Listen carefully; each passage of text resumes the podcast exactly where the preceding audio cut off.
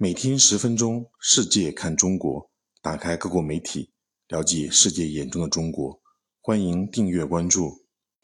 美国有线电视新闻网八月十八日报道称，在中国努力应对创纪录的热浪造成的电力短缺之际，四川省成都市的地铁站调暗了灯光，以节约用电。成都地铁运营商近日在一份声明中说，地铁系统开启省电模式。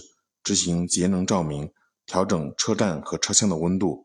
报道称，在中国六十年来最强的地区性高温热浪导致电力短缺之际，政府推出了许多节能措施。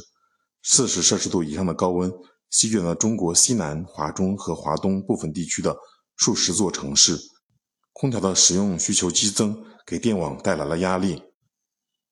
另据英国《金融时报》八月十八日报道。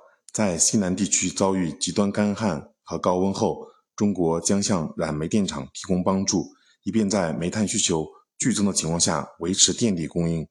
长达数月的酷热少雨天气导致四川省多个水坝面临缺水问题。